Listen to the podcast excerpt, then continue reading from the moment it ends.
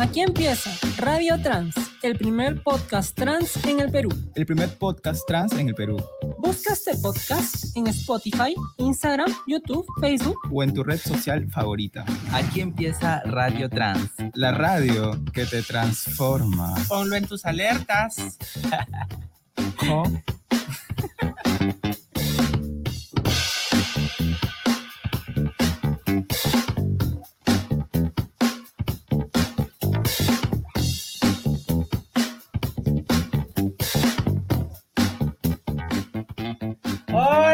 y cómo están? Bienvenidos a una nueva edición de Radio Trans, la radio que te transforma.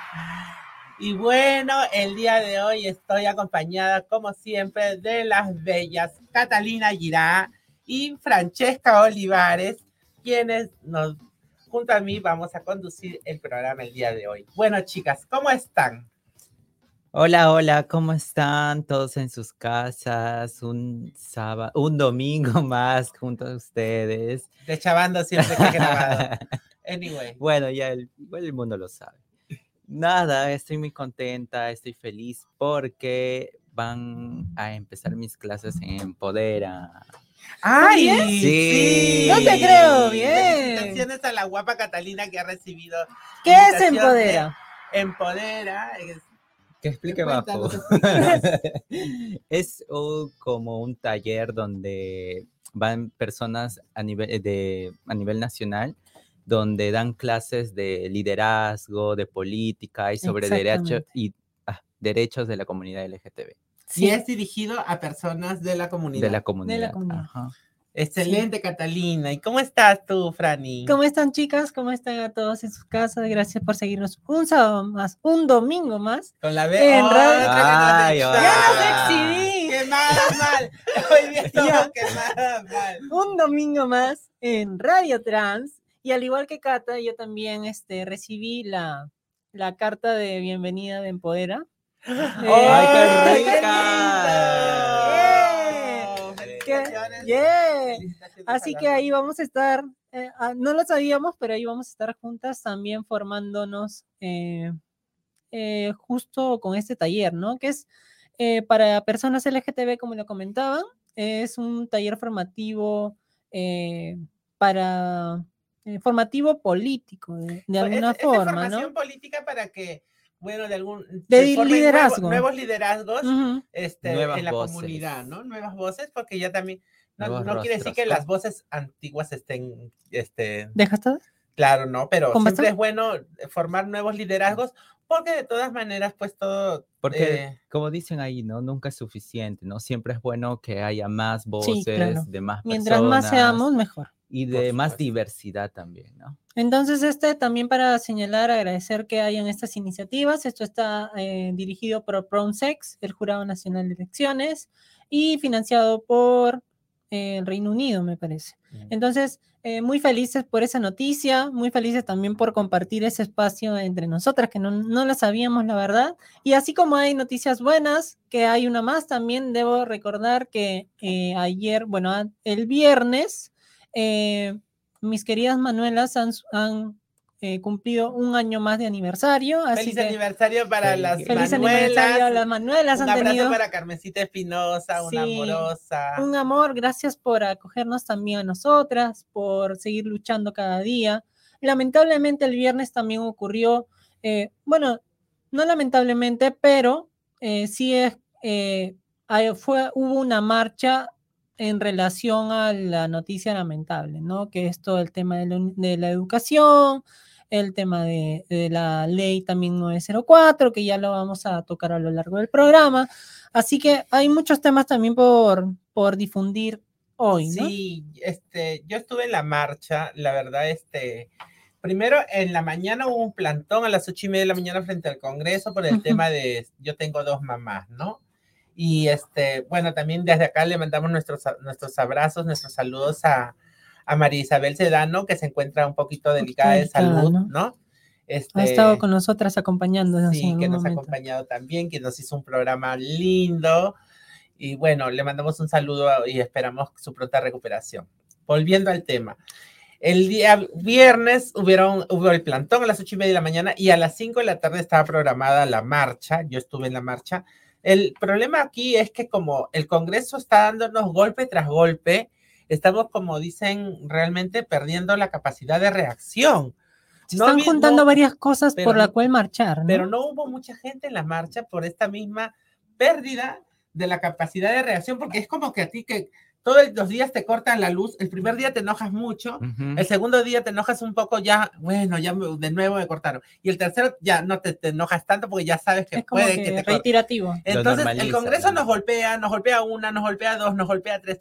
Ahora, ¿qué, ¿cuál es el, el- el- lo, lo último, la última hazaña de la, mal, de la mal- Malcri Carmen, ¿no? El- Como la han llamado en, en útero.p, que la han llamado la, la Manuela Merino del Congreso la dictadora total que no, que, que ha mandado a elegir pues a los tribunos del Tribunal Constitucional sin previo debate y cuando Sí. los, el- el- la congresista Ruth Luque le pidió pues que, que eso no, no podía ser, que esto, que lo otro, la llamaron al orden y que estaba en desacato y no sé cuántas cosas más. O sea, esas cosas, esas actitudes que tiene la presidenta del Congreso dejan mucho que desear para la democracia. Sí, y no todo tiene que ver con el hecho de que ya hayan elegido a, los miembros del Tribunal Constitucional, sino que además se han, eh, digamos que lo has- han nombrado en una situación también media sospechosa, no media oscura, porque eh, según lo que decían, eh, habían quedado los miembros del anterior tribunal en hacerlo el miércoles de la siguiente semana. Y ya estaba todo pactado para terminar de firmar algunas cosas que faltaban incluso digitalmente. Y una de las miembros tuvo incluso una entrevista durante la semana en donde explica de que esto pasó de repente, a nadie le avisaron, vino el expresidente y digo, y decidió ya este, dar como efecto los nuevos, el nuevo comité del Tribunal Constitucional. Entonces, todas estas cosas apañan, medias, medias turbias, eh, que se hacen por lo bajo, que lo hacen en privado. Entonces, todo eso ya es una constante que nos tiene realmente hartas, Exactamente. eh, que se suman a otras cosas también. Por eso marchamos ayer, ¿no? Entonces, está el tema de la calidad de la educación. Las, las universidades querían, eh, organizaron también su marcha. Nosotras, las feministas, que estamos en contra de el, el, el, el- la ley esta 09, no, 904, perdón, Y, este, y, y también la gente que está en contra, pues, de la repartija del Tribunal Constitucional. Enmarcado en todo esto está toda la población que está pidiendo pues una nueva constitución y que se vayan todos. La verdad, las voces están diciendo que se cierre el Congreso porque realmente es un Congreso obstruccionista, un Congreso majadero que solamente hace lo que le da la gana, que trabaja de espaldas al pueblo, legisla de espaldas al pueblo. Entonces, estamos cansadas de eso. Lamentablemente, la convocatoria de ayer no fue un éxito fue una, una marcha muy linda, como son todas las marchas donde una se llena de la energía feminista de todas las compañeras, pero fueron muy poca gente. Lamentablemente también tiene que ver el tema del día laboral, el horario quizás, el horario fue muy temprano, este, digamos que el grueso laboral termina su día seis, seis y media y para entonces ya la marcha estaba en pleno proceso, entonces es un poquito más complicado acercarse, con- eh, considerando que también es viernes. Hay varios factores, ¿no? Y, y sobre todo que más que unirnos contra algo, parece que hay desunión, ¿no? Desunión no solo por eh, los distintos conflictos que mencionaban, sino también porque por ahí se destir, eh, destir- o sea, se confunden algunos de los motivos por Sí, la cual se sí, marcha. ¿no? Entonces, exacto. uno va por su lado, otro va por el otro. Lo que yo siempre menciono es que eh, para este momento eh, necesitamos urgentemente una reforma política, ¿no? Una reforma política porque al final podemos elegir nuevos, eh, nuevos miembros del Congreso, Ejecutivo, no sé, en general, pero al final vamos a terminar eligiendo lo mismo. Entonces, sí es cierto que la, digamos, el mensaje grueso principal es que se vayan todos, pero hay que pensar un poquito más, ¿no? Trasladarnos que De se vayan todos y luego vamos a elegir con lo mismo. Entonces, Sí, lo que eso se es necesita necesario. es una reforma política. Y bueno, finalmente tembló la tierra, tembló Lima. Chicas, ¿qué estaban haciendo durante el temblor? ay, trabajando. Yo estaba bañándome. Oh, Ay, bueno, no saliste de la ducha. se te cayó el jabón. No, sí salí de la ducha. ¡Qué nervios! Ah, bueno, anyway. Bien, los vecinos. pero trabajando. Yo estaba trabajando y lo, eh, yo, lo anecdótico que después leí es que em, ese mismo día, durante tres años, Lima ha vivido temblores de más o menos la magnitud de 5 a 6. El mismo día. eh, Siempre sabemos que en mayo y octubre están los sí, temblores. pero pues, ¿no? me, me pareció algo ¿Y la raro, alarma? ¿no? Ah, La alarma. Llegó una semana antes. Ah, yo estaba en México.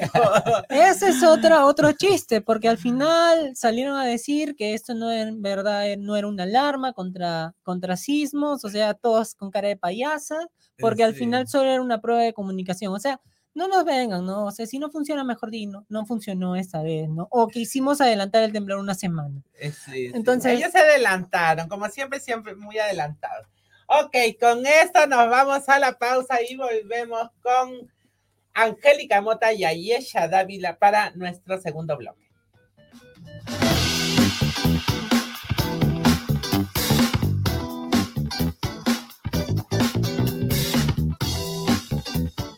En breve regresamos con Radio Trans, la radio que te transforma. Transformar. Somos transfeministas luchando por derechos e igualdad. ¿Quieres conocernos? Búscanos en redes sociales como Transformar Perú. Como Transformar Perú.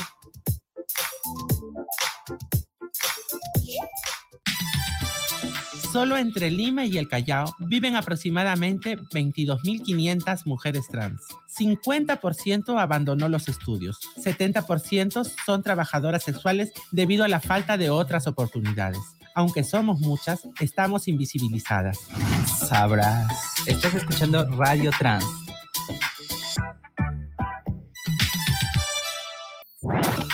Volvemos con Radio Trans, la radio que te transforma.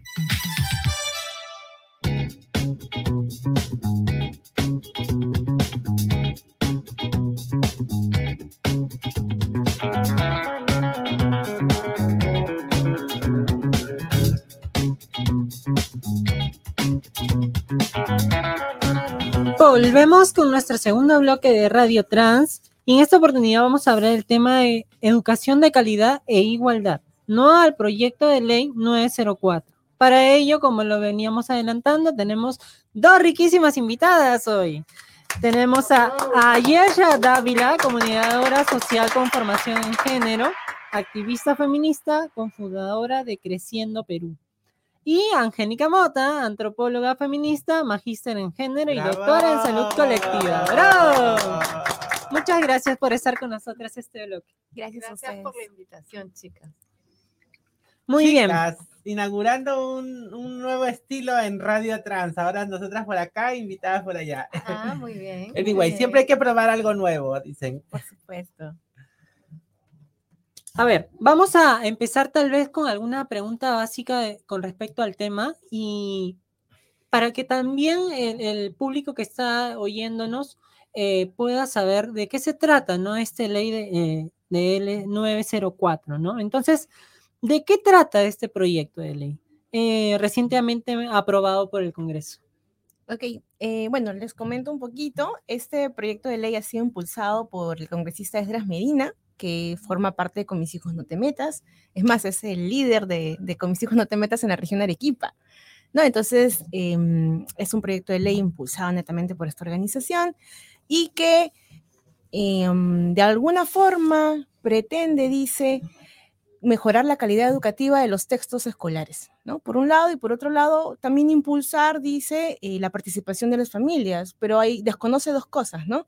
La primera que la participación de las familias ya está, o sea, se da, hay comités de aula, hay APAFAS, ¿no? Existen otro tipo de, de plataformas de organización y participación de las familias. Eso por un lado. Aparte, pues que han habido procesos como por ejemplo las jornadas por la educación, que impulsó el Consejo Nacional de Educación para poder crear el Proyecto Nacional de Educación eh, al 2036. Entonces, incluso este, este proceso fue a nivel nacional, ¿no? Y podíamos participar todas las familias porque finalmente todos, todas somos educadores. Eh, sin embargo, este proyecto dice que solo pueden participar las organizaciones que cuenten con inscripción, con un registro público. ¿Qué comité de aula, qué APAFA cuenta con un registro público? ¿No? Hay que preguntarse eso.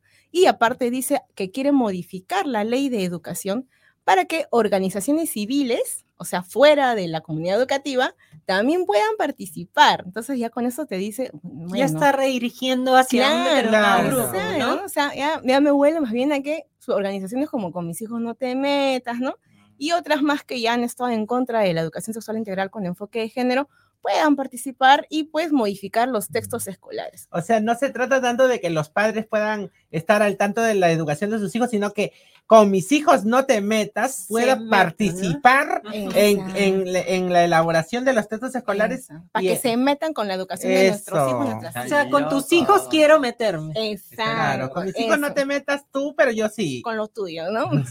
Eso por un lado, ¿no? Y lo otro que decía la calidad educativa también está eh, como cuestionable, ¿no? Porque, por ejemplo, dice que se tiene que respetar las creencias y convicciones morales y religiosas de las familias, y eso tiene que estar en cuenta ahí en, los textos escolares. Pero si la educación tiene que ser científica, formativa, promotora del pensamiento laica y promotora del pensamiento crítico, ¿no? ¿Qué religión promueve pues la ciencia? Ninguna, ¿no? ¿Y qué comisiones morales van a, tener que ahí estar dentro de la calidad educativa. O sea, no garantiza. Tomando en cuenta que la moralidad es relativa también. Aparte, pues, porque nos discriminan, nos van a, a, seguir discriminando como mujeres cis, como mujeres lesbianas, como mujeres trans, bisexuales. Entonces, más bien lo que quiere hacer es imponer la discriminación y la desigualdad. ¿No? Entonces, no hay nada de eh, promoción de la calidad educativa, ni mucho menos la participación de las familias, ¿no? Es un, un engaño. Es un engaño total. Y, y bueno, entonces, para algunos padres puede sonar bien esto de revisar lo que les van a enseñar a los chicos y esto, pero ¿cuáles serían los problemas que todo esto podría ocasionar en realidad? Pues que se impongan, ¿no? Sus pensamientos, me parece a mí. O sea, Angélica. Angélica. Sí, bueno, yo creo que es importante también considerar que en el Perú la educación tiene que tener estándares mínimos de calidad estamos en un momento en que la educación en general está bajo ataque desde diferentes este, aristas, ¿no? Eh, y creo que eh, como ciudadanos, ciudadanas, ciudadanes de este país, tenemos que estar muy preocupados porque no se bajen esos estándares mínimos, que esos estándares mínimos se aseguran con un conjunto de principios. Por eso el Perú tiene dentro de su normativa la educación como un derecho humano.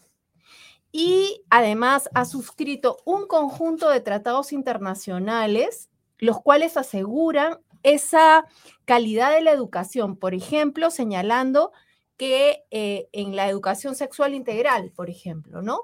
Eh, el Perú se ha comprometido con esos estándares que tienen que, que pasan por enfoque de género, basada en evidencia científica, eh, interculturalidad también, que es una cuestión muy importante, ¿no? Y entonces, este conjunto de, principios no están ahí porque a alguien se le ocurrió, ¿no? Son principios que han sido discutidos ampliamente en la arena internacional por expertos de, de diferentes eh, latitudes, digamos, de, Además que la, Academia, la academia a nivel global, como tú lo dices, ha recomendado que se, estos estándares se, implementen en cada país. o sea, esto es un consenso internacional, ¿no? De expertos, de personas que saben y, eh, y, por supuesto, en cada país esto se adapta a las realidades y sin embargo, eh, necesitamos, digamos, tener ese piso mínimo sobre el cual, por supuesto, tiene que haber un conjunto, eh, digamos, de participaciones de diversos actores y actoras, pero no para definir los contenidos. Los contenidos de la educación son cuestiones técnicas. Lo que se puede definir y ver y tener participación de padres de familia y de un conjunto de, eh, digamos, actores, actoras de, la, de las comunidades, es en vigilar que el proceso educativo se dé de la mejor manera, ¿no? Y ahí ella ya habló de todas las instancias que están ahí para garantizar la participación ciudadana de padres y madres de familia. Entonces, el tema de la educación sexual integral es crucial en nuestro país. O sea, depende mucho de la formación que tengamos en la educación sexual integral y el enfoque de género para poder desmontar el machismo que nos trae violencia, violencia sexual. Acordémonos de esta niña en Chiclayo, que nos trae además feminicidios, que nos trae bullying homofóbico, transfóbico, por el cual para muchos chicos y chicas ir a la escuela es una tortura. Entonces, son problemas reales y concretos que necesitamos trabajarlos ya. Y entonces no necesitamos que desde la política, ¿no? Eh, desde el Congreso, más bien petardeen la posibilidad de solucionar estos problemas. Necesitamos más bien que se fortalezca la educación sexual integral. La educación sexual integral, en una investigación que hicimos desde la Universidad Cayetano Heredia, ¿no? En tres regiones del país, encontramos que había un conjunto de deficiencias. Falta capacitación docente, no hay monitoreo y evaluación. Digamos, los materiales se pueden ir mejorando, pero tampoco estaban a la altura de lo que esperaban los docentes. Entonces, más bien, lo que necesitamos es que todo esto se fortalezca, no que se socave como es lo que están haciendo ahora, ¿no? Cosas muy importantes dependen de esto. Sí, pensaba un poco en, en, esto, lo que tú dices sobre el bullying transfóbico, lo cual de, este, detona que la, la, la, deserción estudiantil de las personas de la diversidad sexual y lo cual lleva pues al, a, a, a que no puedan acceder a estudios superiores y luego que vengan los vicios como drogas, alcohol, qué sé yo, las chicas trans solamente tienen la opción de la prostitución. Entonces, si, si, si realmente si la, la, base de todo es la educación, ¿no? Una educación sexual integral y además con un enfoque de género que permita que las nuevas generaciones puedan crecer libres después de todo, de todos estos estigmas y especialmente de, de todo tabúes, el machismo, ¿no? ¿no? Estereotipos. Ahora, ¿Por qué es que el término educación sexual integral puede ser tan conflictivo contra estos grupos? ¿Qué creen que hace eh, que finalmente sea más todavía cerrado en cuanto a propuesta de mejorar una educación, pues, ¿no? De calidad. El tema ahí es que, perdón, eh, tergiversan mucho los conceptos y de lo que va a la educación sexual integral con enfoque de género, porque no hay yo no creo que no exista una comprensión de lo que es realmente, sino que hay una intencionalidad de que se siga, eh, se siga la, la, discriminación continúe, ¿no? La discriminación, la desigualdad eh, continúe. Entonces ahí es donde viene el, el, inconveniente. Y con este pretexto de que las familias sean las que apuesten y intervengan y ellos sean quienes, si quieren, le enseñen o no le enseñen a sus hijos y a sus hijas, pero si las familias no han aprendido, ¿no? E incluso en el claro. estudio que hicieron, ¿no? Angélica, en el 2017, me parece, uh -huh. eh, uno de los, de los, de los, eh, de lo que, bueno, de los, los hallazgos. uno de los hallazgos era que las familias no sabían cómo hablar de estos temas en casa y que preferían que las y los docentes los aplicaran en las escuelas, ¿verdad?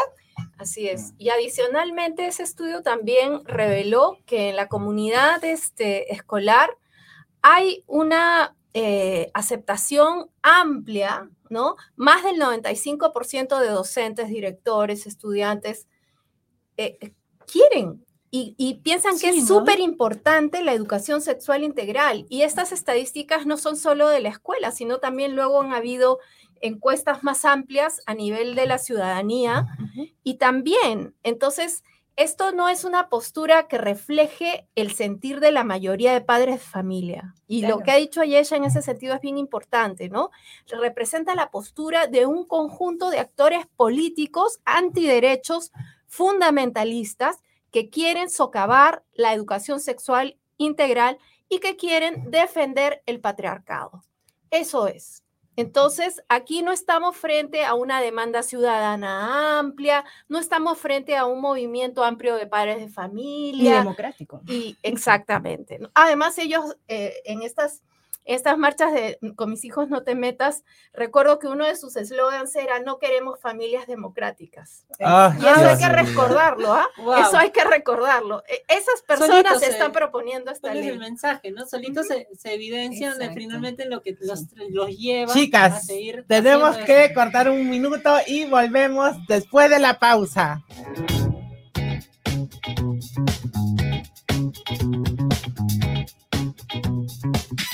Radio Trans, la radio que te transforma. En breve volvemos, no se vayan. Transformar. Somos transfeministas luchando por derechos e igualdad. ¿Quieres conocernos? Búscanos en redes sociales como Transformar Perú. Como Transformar Perú.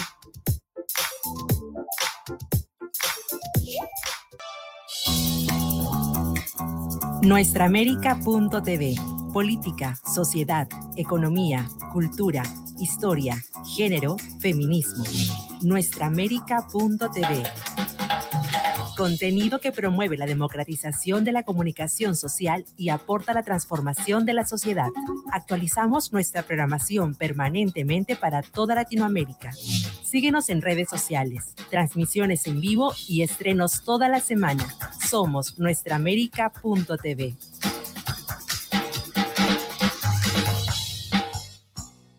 Seguimos escuchando Radio Trans, la radio que te transforma.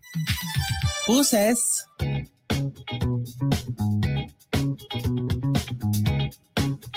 Y ya estamos de vuelta aquí en Radio Trans y estamos con el tema sobre los efectos de este proyecto de ley aprobado por la educación de calidad e igualdad, no al proyecto de ley 904. Estamos con Angélica y Ayesha nuevamente.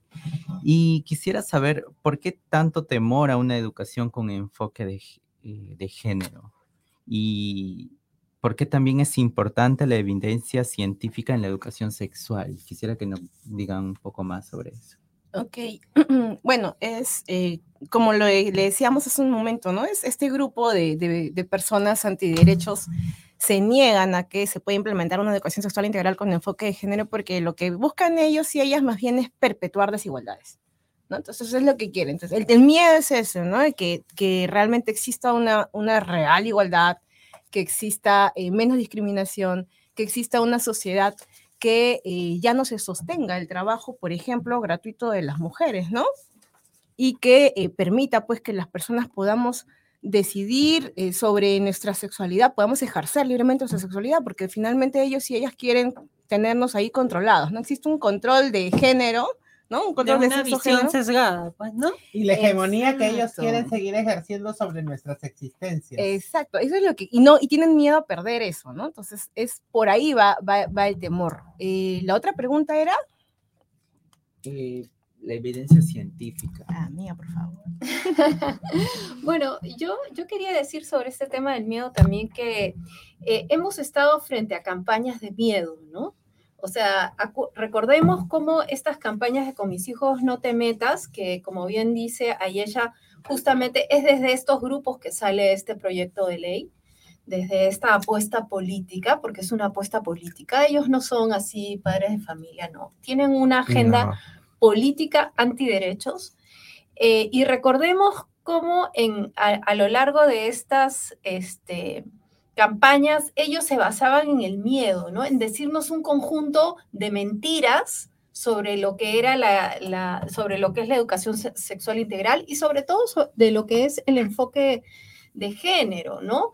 Eh, recordemos que al enfoque de género se le llama ideología de género, con ánimos de eh, Tergiversar. tergiversar lo que significa. Y yo creo que es bien importante que las personas entiendan que el enfoque de género no es ninguna ideología nefasta, que no es ningún tipo de, este, digamos, Agenda para agenda mal- a- maligna Sí. para, para homosexualizar, ¿no? Como si algo así fuera posible, además, ¿no? Imagínate. No se puede. Y, y, este, entonces, yo sí creo que a la gente es importante que le quede bien claro que el enfoque de género es una apuesta en la política pública por promover la igualdad y cerrar las brechas de injusticia que existen entre hombres y mujeres.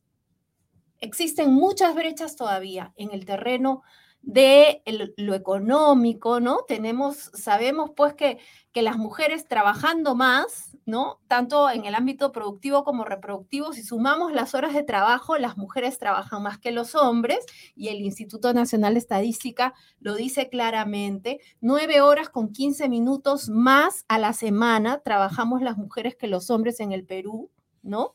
Esa es una brecha que hay que cerrar.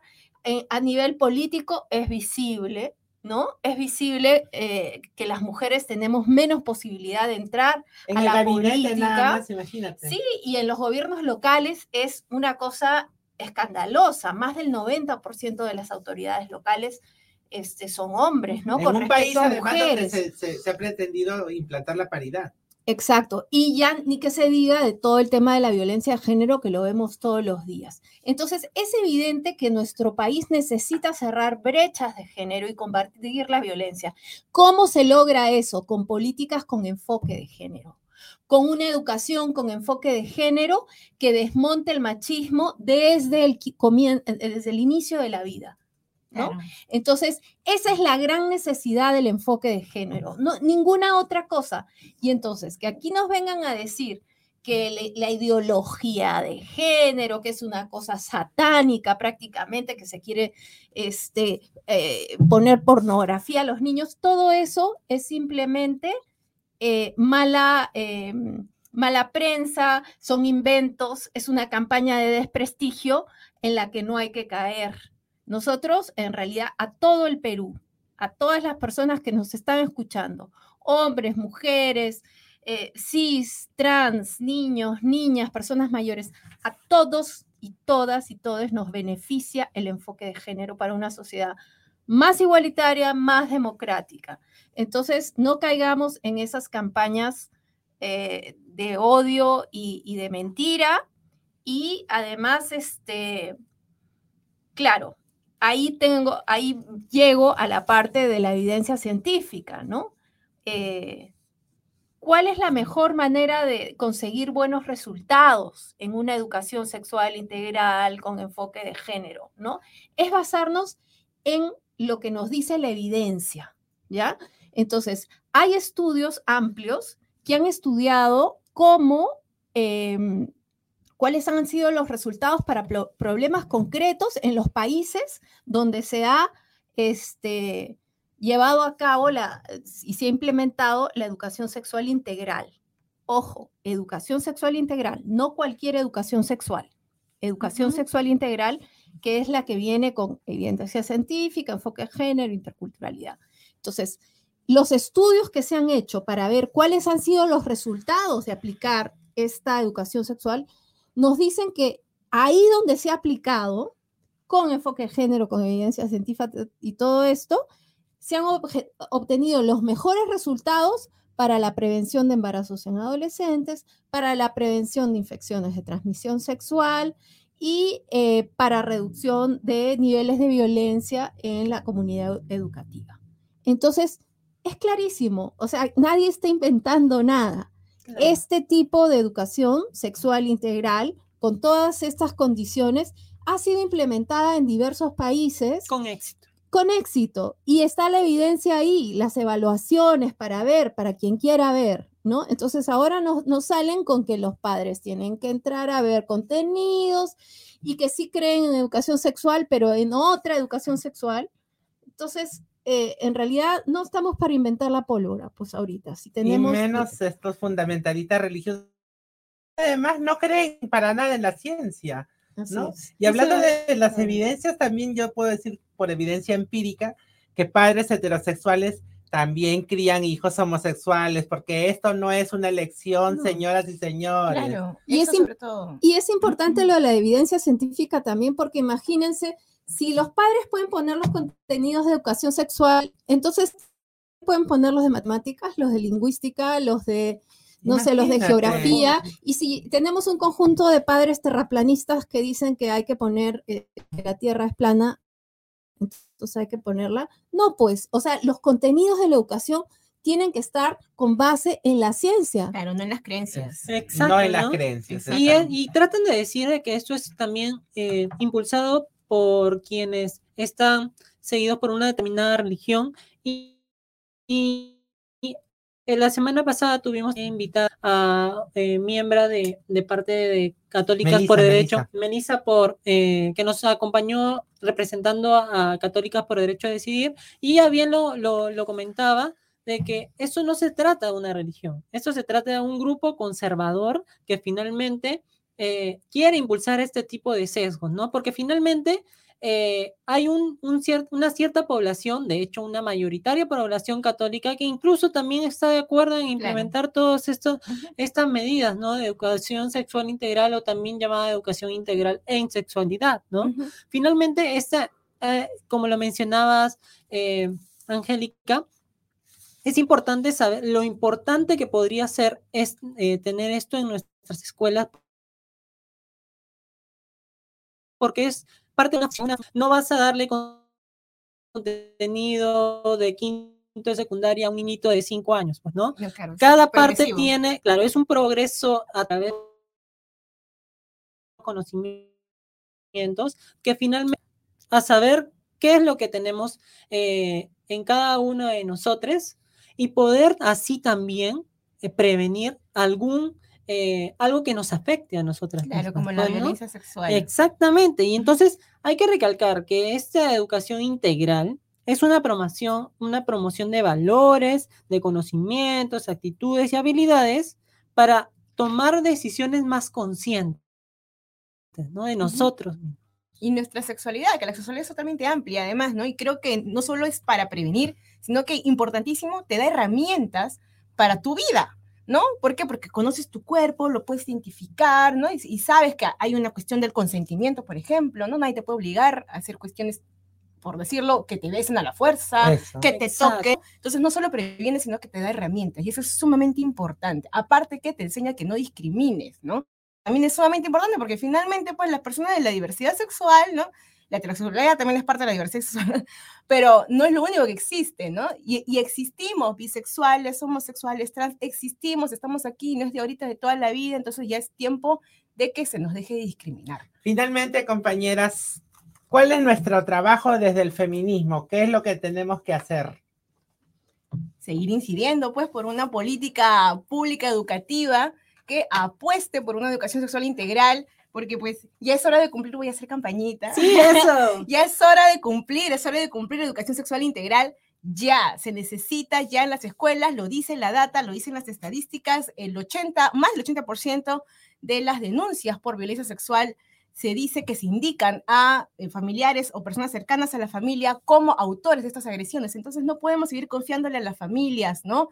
Eh, esta educación sexual integral, tiene que involucrarse el Estado, tiene que intervenir el Estado y proteger a las infancias, proteger a las niñeces y a las adolescencias. Así es que es hora de cumplir educación sexual integral ya.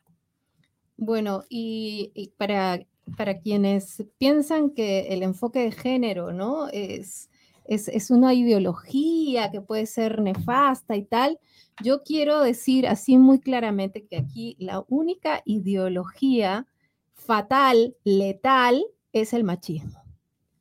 Es, es, esa es la ideología que nos tiene que preocupar a todos y todas, a los padres y a las madres de familia, que se erradique la ideología machista de la sociedad peruana y la escuela tiene que ser parte de ese empeño. Y a través del enfoque de género vamos a lograr hacer avances en erradicar esa ideología machista, violadora y feminicida.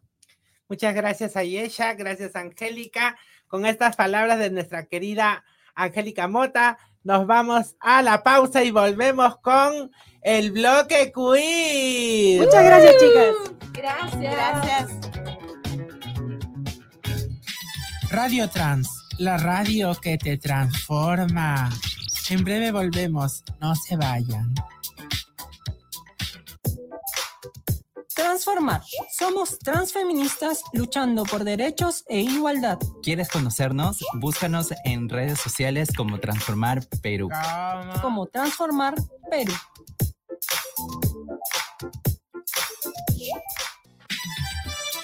En América Latina, el 80% de mujeres trans mueren antes de cumplir los 35 años. Sabrás. Estás escuchando Radio Trans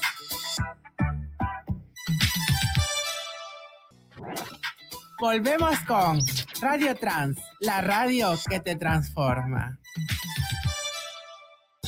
Aquí empieza Cultura Quiz, Abrazo. el bloque de la Jennifer. Cultura queer en Radio Trans con Jennifer. Buses.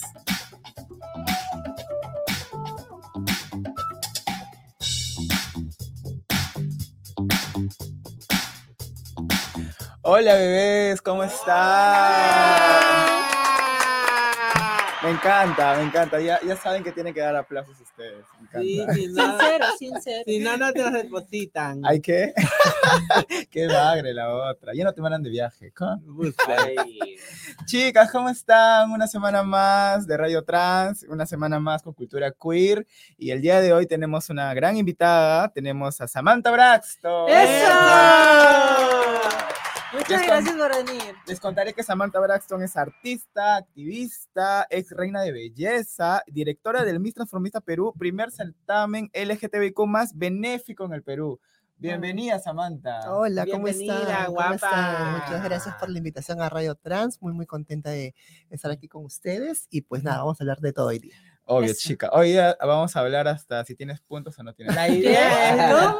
La idea es relajarnos, divertirnos, ya hablamos de política, ya nos, ya nos achoramos un rato, ahora estamos... Bebé, pero el arte queer también es político, te diré. Definitivamente. Por, por ejemplo, este, Samantha y tuvo su primer, este, su primera edición de su Miss Transformista, que por cierto no solamente era un concurso de belleza, ¿no? Sino que también en el trasfondo tenía eh, un fin benéfico, ¿no? Cuéntanos Correcto. un poquito más sobre eso, Samantha, por fin. Sí, bueno, el, el Miss Transformista Perú, eh, cuando fue fundado el año pasado en octubre, se- la, la idea que tenía yo como ya ex reina de belleza era darle una tónica diferente, ¿no? A de pronto los certámenes que muchas veces son superficiales, ¿no? Porque mucha gente tiene mucha fanaticada también, muchas chicas que le, les siguen los certámenes, Miss Universo, etcétera, pero yo quería hacer algo diferente. Yo, a mí me gusta siempre marcar la pauta, ser pionera en muchas cosas y decidí hacerlo benéfico. Es por eso que es el primer certamen LGTBIQ benéfico en el Perú. Nosotros no cobramos entradas el día noche del evento, que fue el 23 de abril en el Parque de la Muralla. Eh, todo el público asistente, que fueron más de 300 personas, Sí, llevaron Bien. una un éxito. Yo estuve, yo estuve ahí presente, vi toda la producción, vi cómo Samantha estaba aquí allá, y aparte de estar como detrás y también delante, porque era una de las que animaba, o sea, Samantha, ¿qué Ella era la tal? mujer orquesta. Se multiplicaba. Sí, bebé, sí. Habían como 100 Samantas en todo el escenario. Bueno, yo Sí. soy multitasking, de hecho, hago muchas Sí. cosas, tengo muchas habilidades, me, me encanta. Eh, no solo soy la directora, sino la productora general del evento. Sabrás. y todas las personas que iban tenían que llevar una donación. Eh, puede- podía ser un víver no perecible, podía ser ropa nueva, juguetes, y todo lo que se recaudó se llevó a la Casa Hogar Un Día de Esperanza de Niños con VIH. Que de hecho también fueron parte del show porque los niños bailaron, las candidatas vinieron a nivel nacional, un día antes en la concentración. Eso es lo interesante porque vinieron chicas de todas partes del país, vinieron Ya. de Pucallpa, vinieron de Trujillo, de, de hecho la ganadora, la ganadora del primer, del- de esta primera edición es una chica de Lambayeque, Correcto, ¿cierto? sí, Ivana Hilton es nuestra Ajá. actual soberana, Ah. quien ap- aparte de eso nos va a representar a nivel internacional en el mismo Mundo Transformista en Colombia el próximo 9 de Ay, julio. qué genial. ¿Sabes lo que me gusta de las chicas de, de, de, de- de estos concursos de, Miss Transformismo, Miss Travesti, Miss Trans? Que aquí participan chicas de todo el Perú. Y eso es lo que me gusta. Catalina, por ejemplo, también es de este. Es una Miss. Es una Miss y ella va- es de, este, de, de la Isla Bonita, ¿no? Obvio, Iquitos De bebé. Iquitos. Sí. Acá Sí, también él es sí. Somos Iquitos. Pero ella no es Miss. Juan. Ah, Ay, bueno. Ya, la ay, James. Pero puedes. Digas. Bebé, Pero yo no necesito corona. Amigo, yo Ay. no necesito corona. Ah, no, pero tú fuiste Miss Primavera. Yo, ah, yo soy la primera, la única, porque no habrá más. Pero lo puede ser, puede, puede participar en la próxima edición del sí, Miss por Transformista supuesto. 2023, que yo Oye, te cuento bebé. que hay casi ya 10 bandas separadas para la edición Wow. 2023. Ha Bueno, conmigo realmente- 11, ya sabes. ¿Diez Somos- bandas? Sí. Diez La, bandas la banda y la corona de una vez ya. me va pasando. Sí. Ahora, ¿cómo nace este Miss Transformista? ¿no? O sea, ¿qué es lo que finalmente te motiva a hacer un certamen tal vez diferente? Pues, ¿no? Mira, este, yo, yo soy activista independiente, eh, apoyo a distintas instituciones hace muchos años. Yo fui Miss Perú Gay 2019 eh, y de hecho cuando, cuando yo gané, y bueno, como cualquier concurso medianamente conocido, digámoslo así, yo dije, no, yo le voy a dar el, el valor a, a mi título, a mi corona. Y es donde yo presento un plan de trabajo a HF Perú, una ONG, Oh, Ujú. y ellos me lo aceptan y empezamos a trabajar de, de la mano y pues empecé a viajar llevando este mensaje de la prevención del VIH, regalando souvenirs, merchandising, etcétera, porque igual como yo animo también, Y es tu este, activismo, ¿no? Ese es, y eso ha sido parte de mi activismo. y es así como que, bueno, me creí que era reina y que tenía que hacerlo sin que nadie me tuviera que decir, oye, hazlo. y, eh, y es así es que nace un poco también la idea de Miss Transformista Perú, también a raíz de una mala experiencia y es algo que, que yo comento mucho siempre porque de las malas experiencias hay que sacar buenas experiencias, hay que darle la vuelta, hay que sacarle la vuelta a las malas experiencias, no a los maridos, ¿sí? Buses. A las malas Ay, experiencias. De las malas experiencias, la- digamos que la- las malas experiencias convertirlas en una oportunidad. Por supuesto, yo te cuento de que yo representé al Perú en, en- a nivel internacional en el Miss Earth International, en el Miss Tierra Internacional Ay, en no, Colombia. qué, qué insoportable la Samantha. y obtuve la corona de Miss Aire Internacional, la, la virreina, pero era un concurso que estaba arreglado, era un concurso que al final resultó una Wow. estafa, eh, donde me maltrataron mucho psicológicamente No. y hasta, y hasta se dieron el lujo de destituirme ¿Qué? por reclamar lo justo. No. Entonces, a mí me dolió mucho porque yo me esforcé demasiado. Yo hice un proyecto social muy bueno, que, que el- el tema del concurso es el tema eh, ecológico, el cuidado de- del medio ambiente. Ujú. Yo presenté un, un- un- proyecto que era reutilizar las cosas. De hecho, estos aretes que ven eh, son chapitas de la chela. ¡Ay, qué este, chévere! me encanta, o sea, ¿Tú mismo las haces? Yo los hago. Samantha, y- pero lo que veo es que tú siempre estás como, claro, eh, vinculada a los certámenes de belleza porque tú eres una persona transformista, pero también estás siempre vinculado al tema social. Por Entonces, yo quería preguntarte, eh, ¿cómo nace Samantha? ¿no? O sea, ¿hace cuánto tiempo? Cuéntanos un poquito sobre tu carrera Sí, artística. Samantha, bueno, ya nació hace 16 años aproximadamente. 16 años. Yo tengo, yo este año cumplo 36. Buses. Eh, no tengo problema con decir mi edad, ¿eh? Porque la Eh, por ahí estamos, ah, estamos casi Aprende. Maju. Ay, ¿qué? Oye, ma- mamacita, 40 años bien vivida. ah, Ella. Bien vivida porque todos mis maridos me han vivido. Y, y bueno, este, empezó a modo de exper- experimentar, ¿no? Experimentar un poco el vestirse de mujer. Yo eh, inconscientemente cuando era niño eh, cogía ropa de mi mamá, me la ponía, ponía las luces así como los reflectores, como las lámparas y decía algún día estaré parada bailando en un escenario, ¿no?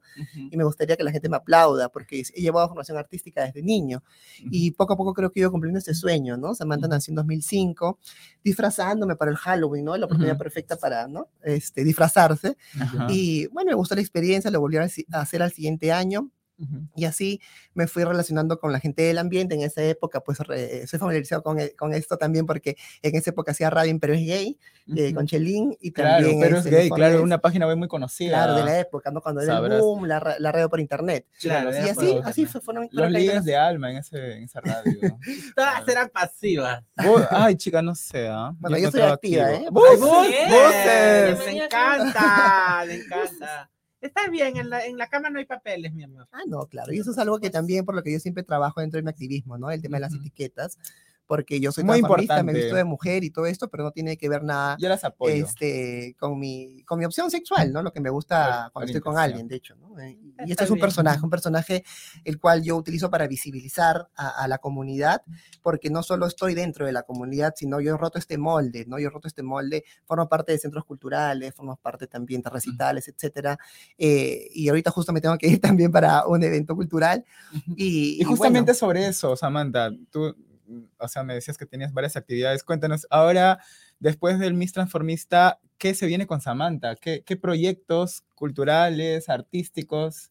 Sí, el Miss Transformista, pero bueno, es la, ha sido la primera edición, que ha sido muy exitosa, va a seguir haciéndose pues en el transcurso del tiempo. Cada vez mejor, lógicamente, pero sí este, me gustaría hacer eh, más productos paralelos también, igual con la misma línea benéfica.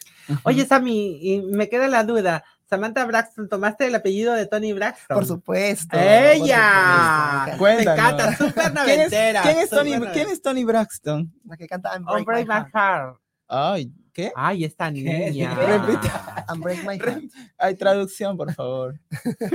Es como Sí, que este, pura mi corazón. corazón o algo Sí. así. No es lo Chica, contrario a, a quebrar. ¿Y cuál ha sido la parte más importante dentro de tus largos años de carrera artística? ¿Cuál ha sido como esa parte de- que dijiste, wow, es- esto es como el- lo máximo en mi carrera? ¿O esto es el, el mayor logro? ¿O tú sientes que todo lo que has hecho ha sido Mira, cada Muy cosa que yo, que yo he hecho, cada Ujú. proyecto en el cual yo me he embarcado, lo he hecho siempre Ujú. con mucha pasión, con muchas ganas. Ujú. He estado, resultado, he estado contenta con los resultados, y, pero lógicamente hay una evolución, ¿no? Hay una evolución y uno se va puliendo a través de los años, ¿no? Yo jamás me imaginé siquiera participar en un certamen de belleza, no era para mí la concepción que yo tenía.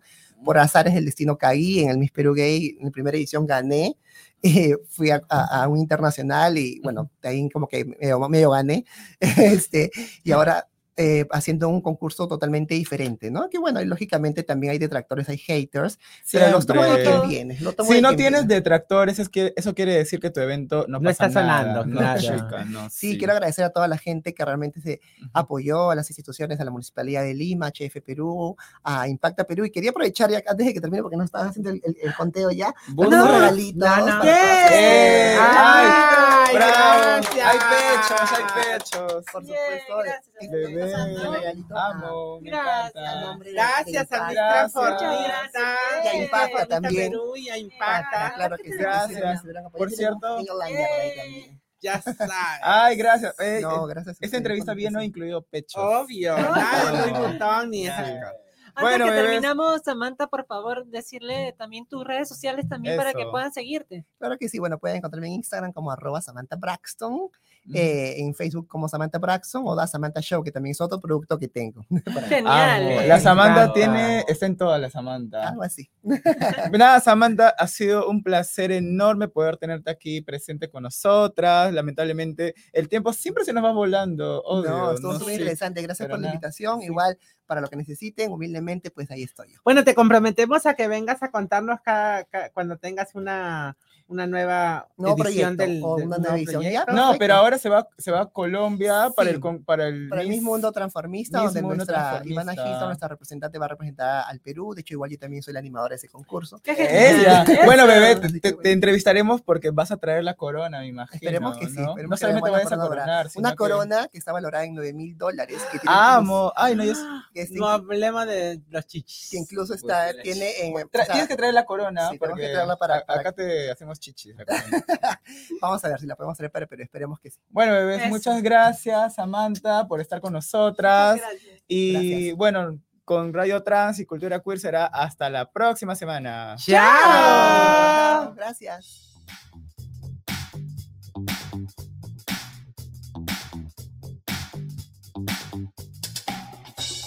Aquí termina Radio Trans. No olvides escuchar nuestros siguientes episodios. Ponlo en tus alertas. Radio Trans, podcast producido por Nuestra América TV, un esfuerzo colectivo de transformar y latindad en el marco de la iniciativa Desde el Sur por la Justicia Económica.